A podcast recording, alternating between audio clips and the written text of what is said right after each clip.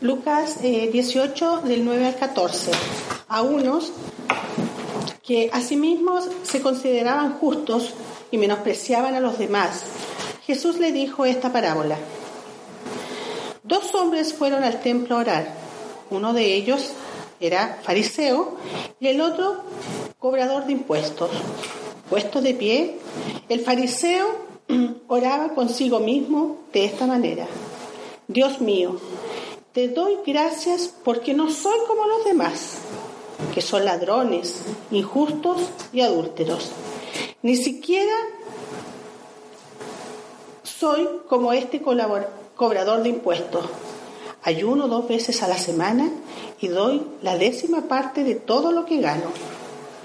Pero el cobrador de impuestos, desde lejos, no se atrevía siquiera a levantar los ojos al cielo, sino que se golpeaba el pecho y decía, Dios mío, ten misericordia de mí, porque soy pecador. Yo les digo que éste volvió a su casa justificado y no el otro, porque cualquiera que se enaltece será humillado y el que se humilla será enaltecido. Hola a todos, eh, soy Roger Schurk, eh, miembro del equipo plantador en la Iglesia Trinidad eh, de Concón. Y es un verdadero privilegio estar aquí con ustedes.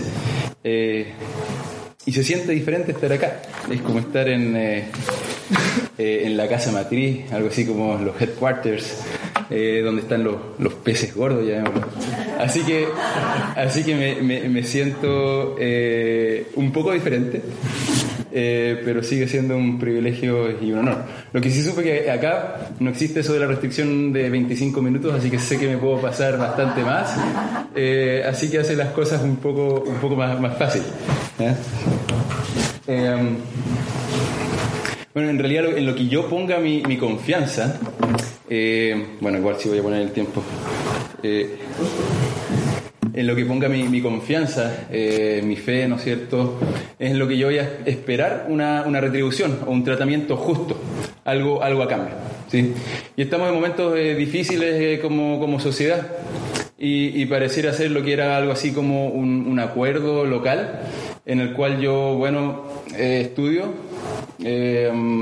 trabajo, hago lo, mejor que puedo y entonces voy a poder comprar cosas eh, y voy a poder ser feliz. Eh, pero hay muchos que eso no, no le está eh, sucediendo, por lo menos quizás no al ritmo que, se esperaba. Entonces las personas, todas que han puesto la confianza ahí, dicen, bueno, esto no es justo. Por otro lado, hay, un grupo de personas que dice, bueno, en realidad yo sí estoy trabajando, hago las cosas decentemente, me, esfuerzo y, y, sí, sí estoy eh, recibiendo. Y con todo este movimiento social, como que se me mueve el piso. Y, entonces, eh, como que corre peligro. Por lo tanto, para mí, para mí tampoco es justo. Entonces, pareciera que ambos, ¿no es cierto? Nadie está eh, satisfecho en lo que han puesto su confianza. Y bueno, en esta parábola Jesús nos dice en quien nosotros depositemos nuestra confianza eh, va a impactar fuertemente en cómo vivimos y va a impactar tremendamente, va a determinar, determinar nuestro eh, destino final. Y bueno, oremos eh, primero para que sea el Señor quien dirija, gracias, este mensaje. Oremos juntos. Padre, te damos gracias por tu palabra, te damos gracias por esta parábola que tu propio Hijo nos entregó. Te pido que tú dirijas este mensaje, que tu Espíritu Santo hable a nuestras mentes y a nuestros corazones, para que podamos depender más de ti, para que podamos eh, vivir vidas que reflejen el amor que tú nos tienes. En Cristo te lo pedimos. Amén. Bueno, en esta parábola tenemos eh, dos tipos de personas que se comunican con, eh, con Dios. Y ahí tenemos en el versículo 10, dice, dos hombres fueron al templo a orar. Uno de ellos era fariseo y el otro era cobrador de impuestos. ¿Quién está en mejor posición frente a Dios, em, para relacionarse con Él. En, en, este tiempo, ¿no es cierto?, estas personas, estos dos tipos de personas estaban en los extremos opuestos, en los extremos opuestos de lo que es la escala eh, moral. Pero antes, bueno, lo que es el templo, ¿no es cierto?, era, era el medio de, de cual eh, las personas se relacionaban, ¿no es cierto?, con Dios. Y era un lugar de, oración. Pero veamos primero este, estos eh, fariseos. ¿Quiénes eran? Bueno, eran religiosos, ¿sí?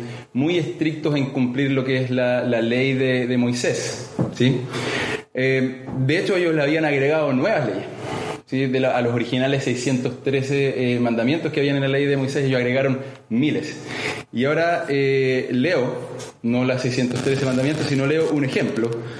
Eh, uno de los mandamientos es mantener santo el sábado, lo que supone que los judíos no debían trabajar los sábados.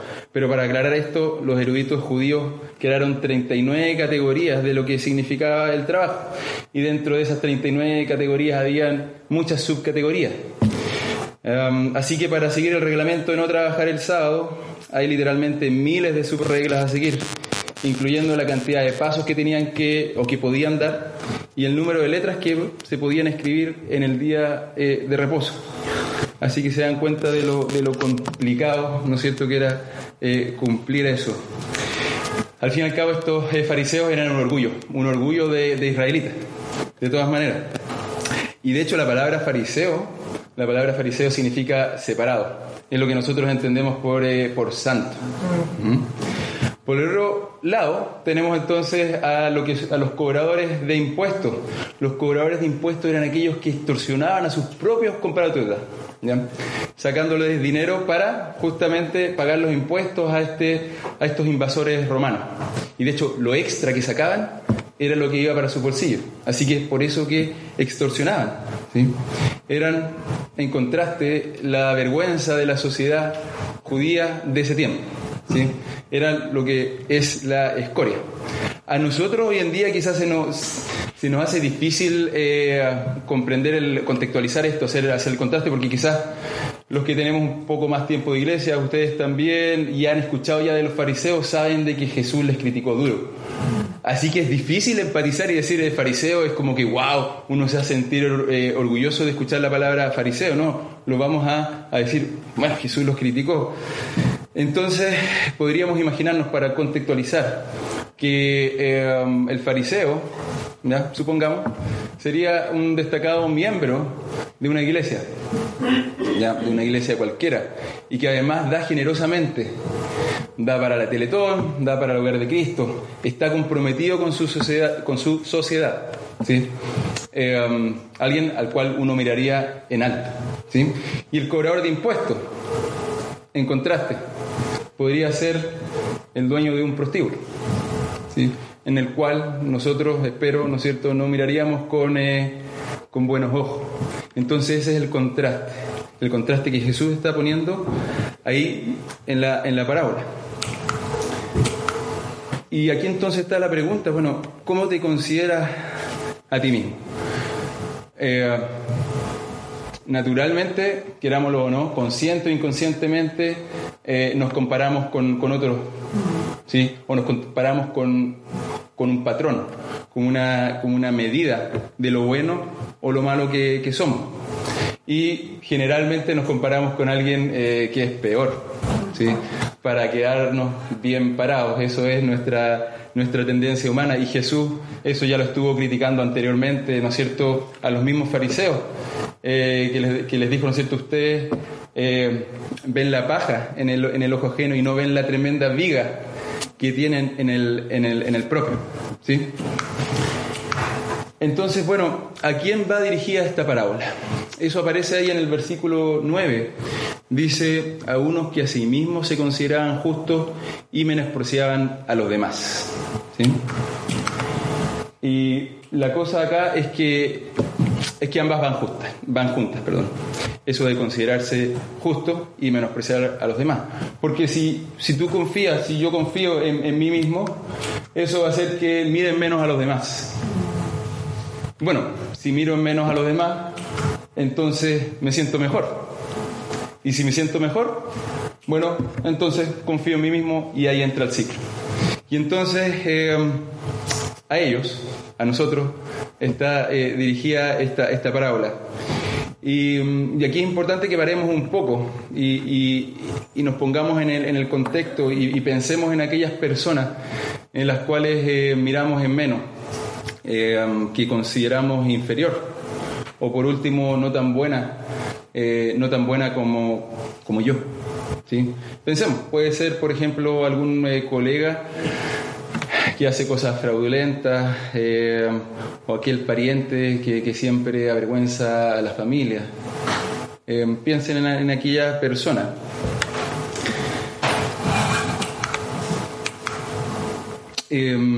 me considero justo a veces que creo que me adelanté en la presentación, vamos a dejarlo acá, perdón. Eh, a veces es, tan sutil como que miro en menos y desprecio a los demás, por ejemplo, eh, a quienes no conocen a Dios. O a quienes conocen a Dios pero, pero no participan en esta iglesia o no son parte eh, de esta denominación. O, o, aquellos que no conocen tanto de la Biblia como yo conozco, ¿no es cierto? Y querámoslo o no, estamos despreciando, ¿no es cierto?, o mirando en menos. Y, lo que hace Jesús en esta parábola es, tremendo porque, porque nos muestra el Evangelio eh, directamente y, nos muestra la necesidad que tenemos de, un Salvador. Porque en realidad, de, nuestro propio yo, ¿no es cierto?, eh, no nos creemos tan malos. No nos creemos tan malos. Y, pensamos que podemos contribuir, a lo menos, ¿no es cierto?, eh, para nuestra salvación. Y ese entonces es el contexto por el cual Jesús también eh, da esta parábola. Entonces, esto nos enfrenta a la pregunta, ¿cuál entonces es la manera adecuada de, relacionarme eh, con Dios? Y entonces en la parábola, ¿no es cierto?, también se ve claramente que hay solamente dos maneras eh, de relacionarnos con Dios. ¿Sí? Y ahí está entonces el, versículo 11, que dice, refiriéndose al fariseo, puesto en pie, el fariseo oraba consigo mismo de esta manera. Puesto en pie, probablemente, ¿no es cierto?, al, frente, eh, para ser visto, porque él, se creía digno, él se creía digno. Y eh, también vemos más adelante por lo que por lo que se dice, ¿no es cierto?, que también estaba el cobrador de impuestos ahí, entonces probablemente estaba separado también del resto. Sí, así como que quizás el resto lo podía contaminar, o quizás porque eh, mantenerse separado eh, podía evitar el pecar. Y de ahí sigue. Vamos, oraba consigo mismo. Oraba consigo mismo. Leí unos comentarios que en realidad eso significa eh, dos cosas. Eh, puede haber sido, ¿no es cierto?, de hecho, que estaba orando silenciosamente, pero también se estaba orando a él mismo. Y eso lo podemos saber por, por, el contenido de la oración, ¿no es cierto? Al fin y al cabo no le estaba orando a Dios, estaba orándole, orándose a él mismo. Y esta oración eh, comienza bien, ¿no es cierto? Dice, Dios mío, te doy gracias. Em, comienza disfrazada, ¿no es cierto?, de, piedad, te doy gracias. ¿Le da gracias realmente a Dios por, por su amor? ¿Le da gracias a Dios por todas las bendiciones que Él recibe? Le da gracias a Dios por, por su grandeza, por su belleza. No, no, ¿no es cierto? Él le da gracias a Dios, ahí sigue, te doy gracias porque no soy como los demás.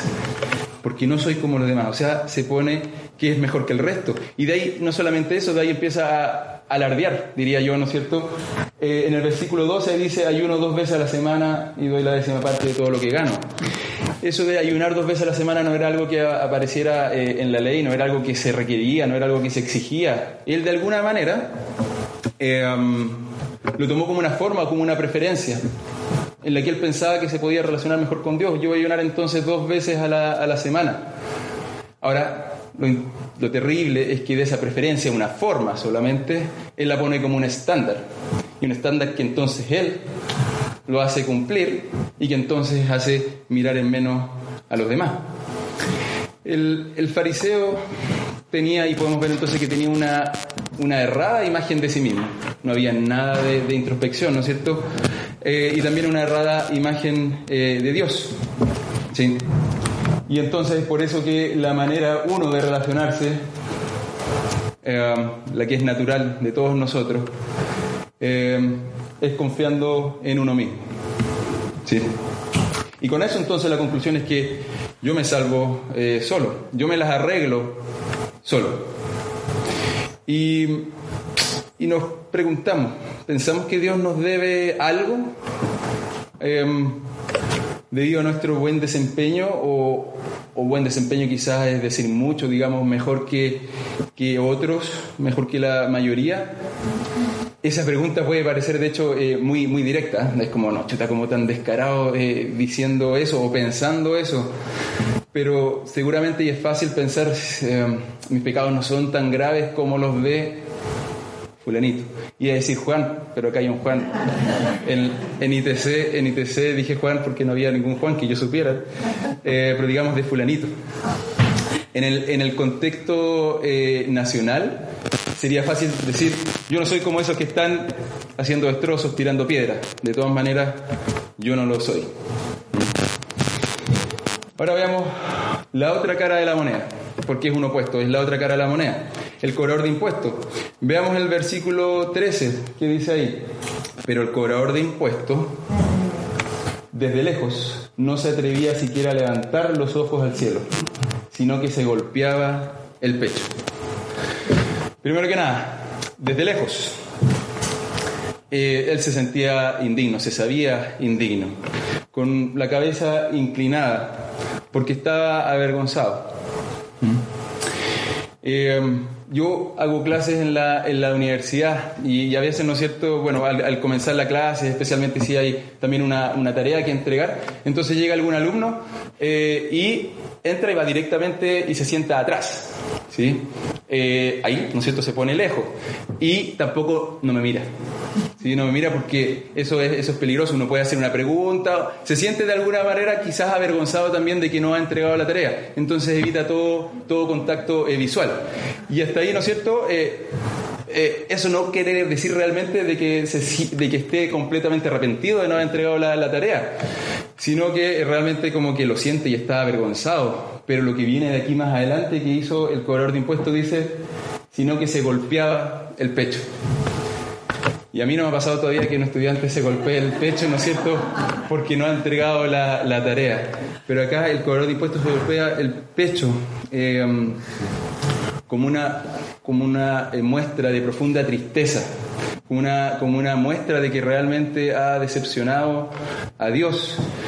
Y quizás golpeándose el pecho también sabiendo que acá, de nuestro corazón, de su corazón, eh, está la fuente, ¿no es cierto?, de, los de, los deseos pecaminosos eh, que tenía. Vemos que está eh, profundamente arrepentido. Y, la oración decía, Dios mío, ten misericordia de mí porque soy un pecador. En, otra eh, versión de la Biblia, en la Reina Valera de 1960, dice, Dios sé propicio a mí, pecador. Eso quiere decir sé compasivo, perdona mis pecados, apruébame, reconcíliame contigo, tómame en tu favor. Eso es todo lo que está diciendo, ¿no es cierto?, en su, en su eh, oración. Él no está pidiendo de que Dios pase por alto los pecados porque sabe que Dios es un Dios santo que no puede pasar por alto los pecados, sino lo que está pidiendo es estar, de ser restaurado con Él. Y bueno, para ser restaurado con Él, eh, Dios tiene que quitar la culpa que Él tiene. Y para eso un sacrificio tuvo que estar de por medio, el sacrificio de Cristo en la cruz, para poder ser restaurado. Y eso es todo lo que Él, de hecho, está pidiendo ahí. Él hace una confesión y un arrepentimiento verdadero que sabemos que viene del Espíritu Santo, Dios tocando eh, su corazón. Entonces el cobrador de, impuestos tiene una, una más adecuada eh, imagen de sí mismo, de todas maneras, porque Dios lo ha puesto así, eh, y una más adecuada imagen también de Dios. ¿sí? Él sabe que Dios es santo, sí, pero también sabe que es un Dios amoroso misericordioso. Entonces la segunda eh, manera es la manera de Dios, ¿no es cierto?, como el cobrador de impuestos, confiando en Dios. Y de esa manera, en realidad se está diciendo, está pidiendo, sálvame, alguien otro me salva, ¿no es cierto?, Cristo salva. Y la pregunta, ¿no es cierto?, que tenemos que hacernos es, bueno, ¿con qué vara nos medimos? Eh, ¿Nos comparamos con otros con la para determinar qué tan buenos somos? ¿Jugamos al, promedio? Al promedio quiere decir, bueno, yo sé y dejo, ¿no cierto?, tener pecados, pecadillos por aquí, ¿no es cierto?, esas áreas, pero por los lados estoy bastante bien. Raya para la suma, salgo con, eh, con números azules. Entonces, en promedio estoy bien. ¿Caemos, caemos en eso? Por ejemplo, eh, todavía recuerdo, ¿no es cierto?, estando en el, en el colegio, eh, tercero, cuarto medio, tenía que haber sido, y a mí me iba bastante bien en el colegio, y especialmente en, en, matemática. Y había estudiado para esta prueba, sí, había estudiado. Y, y la verdad que me fue mal. No sé, estuvo complicada, me fue mal, muy mal, era un rojo de seguro, pero ¿sabes qué? Eh, estaba tranquilo o no estaba tan acomplejado porque dije, si a mí me fue mal, lo más probable es que la mayoría le llegó. Entonces quedan solamente dos opciones. O bien cambian la escala, inflan la nota y saco un azul, o bien eliminan la prueba. Imagínense, esa era la, seguridad, ¿no es cierto?, que, que estaba eh, en ese momento. Eh, y esa es nuestra manera de estar tranquilos ante Dios. Eh, y bueno, la verdad es que si nos vamos a comparar, comparémonos con el perfecto, con Cristo. Entonces, Cristo nos muestra que hay dos caminos y que hay dos destinos. Si bien es cierto, ¿no es cierto? Pedro, de hecho, en la, introducción al mensaje dijo que había un, dicho que decía que todos los caminos llevan a Roma. Quizás hasta mismo a Pedro he escuchado decir, bueno, llevarán a Roma, pero no llevan a Dios. ¿Sí? Entonces, ¿qué es lo que dice ahí Jesús? Dice, yo les digo que este volvió a casa justificado y no el otro. Jesús diciendo, yo les digo, esa es la autoridad de Jesús, solamente Dios puede decir eso. Volvió a su casa justificado. ¿Justificado qué significa? Significa aceptado, aceptado por Dios, aprobado por Dios, al fin y al cabo, perdonado, perdonado por Dios. Él se volvió disfrutando de una relación restaurada con Dios. Entró, ¿sí? Eh, cabizbajo, por sus obras, pero salió con la frente en alto por la obra de Cristo en la, en la cruz. Y aquí viene la parte eh, importante, y ojo, que dice no el otro. No el otro se refiere al fariseo. Y es que solamente un camino conduce a Dios. Y eso es, esto, cuando Jesús lo dice, causó una decatombe, una sorpresa tremendo, es revolucionario decir, ¿cómo? O sea, el fariseo es el malo de la película y el cobrar de impuestos no. Es revolucionario, sí. Ser aceptado eh, por Dios, ¿no es cierto?, por la fe en Cristo y no por las obras. No por las obras. Entonces, ahora que ya tenemos, de hecho, eh, la película eh, clara, vemos que hay dos caminos. El camino del fariseo, que confió en sí mismo y creyó que, que era acepto ante Dios por lo que él hacía por sus actos de, religiosidad. ¿Y cuál fue el resultado? Es que no fue justificado, no fue aprobado por Dios. Y su destino es la muerte. Cualquiera que confía en sí mismo, su destino es la muerte. En cambio, el camino del cobrador de impuestos puso su confianza en Dios, en el perdón que Él da. Él fue justificado, fue aprobado por Dios, por Cristo. Y su destino es, es vida, es vida abundante. Y aquí, ojo, que Jesús no nos llama a comportarnos, ojo, dije a comportarnos, no nos llama a comportarnos como el fariseo o como el cobrador de impuestos, sino que nos llama a confiar en aquel quien nos hace, eh, nos dice, ¿no es cierto?, con la mano para arriba, aprobado, eh, y aquel que nos reconcilia con el Padre. Y bueno, eh, ¿y qué a mí? ¿Cómo reacciono? Bueno, depende, depende en qué, en qué vereda esté, ¿no es cierto? Y es por eso esa imagen de ahí, en esos dos caminos. Si has puesto tu confianza en Cristo, entonces pues exhalar en, tranquilidad, en, profunda em, paz y en agradecimiento. Si no has puesto tu confianza en Cristo, entonces esta parábola también tiene un llamado. Tiene un llamado a que acudas a Él, que pongas tu confianza en Él, que dejes de, de confiar en ti mismo. ¿Y qué tan lejano eh, podemos estar tú y yo de pensar, de actuar eh, como un fariseo? Y, y, si somos honestos, ¿no es cierto? Sabemos que nuestra tendencia natural es que nos comportemos, pensemos, ¿no es cierto?, como un fariseo. Eh, porque todos llevamos un pequeño o un gran fariseo adentro. Acudamos a Dios para que Él de hecho nos rescate de nosotros mismos, porque en este contexto realmente nosotros no salvamos eh, a nadie. Y aquí en esta parábola vemos, el Evangelio, ¿no es cierto? Dios nos crea para tener una relación especial, ¿no es cierto?, de, amor. El ser humano lo, rechaza, le da la espalda y le dice, no, no te quiero. Eh, y Dios, ¿no es cierto?, tiene un plan de rescate que venía de antes de la fundación del mundo, que era que a través de su Hijo Jesucristo, ¿no es cierto? Todo aquel que confiara en Él por su obra en la cruz, en su muerte, que quita el pecado, eh, pudiéramos ser aceptos. Pero lo revolucionario que también está diciendo Jesús acá es de que en ese plan perfecto, ¿no es cierto? Todo el mérito es para Dios, todo es para, para Él, para Cristo y no incluye nada, nada de lo que nosotros realmente podamos hacer para poder ser más aceptadas por Él. Y esto es lo que Jesús está graficando en esta, en esta parábola, su salvación, su reconciliación con Dios para quien confía en Él. Como conclusión entonces, es que no podemos confiar en nosotros mismos. No podemos confiar en nosotros mismos. El confiar en nosotros mismos es un camino de, muerte, es un camino de perdición. Y en contraste, confiar en Cristo, confiar en Dios es un camino de vida. Oremos. Padre,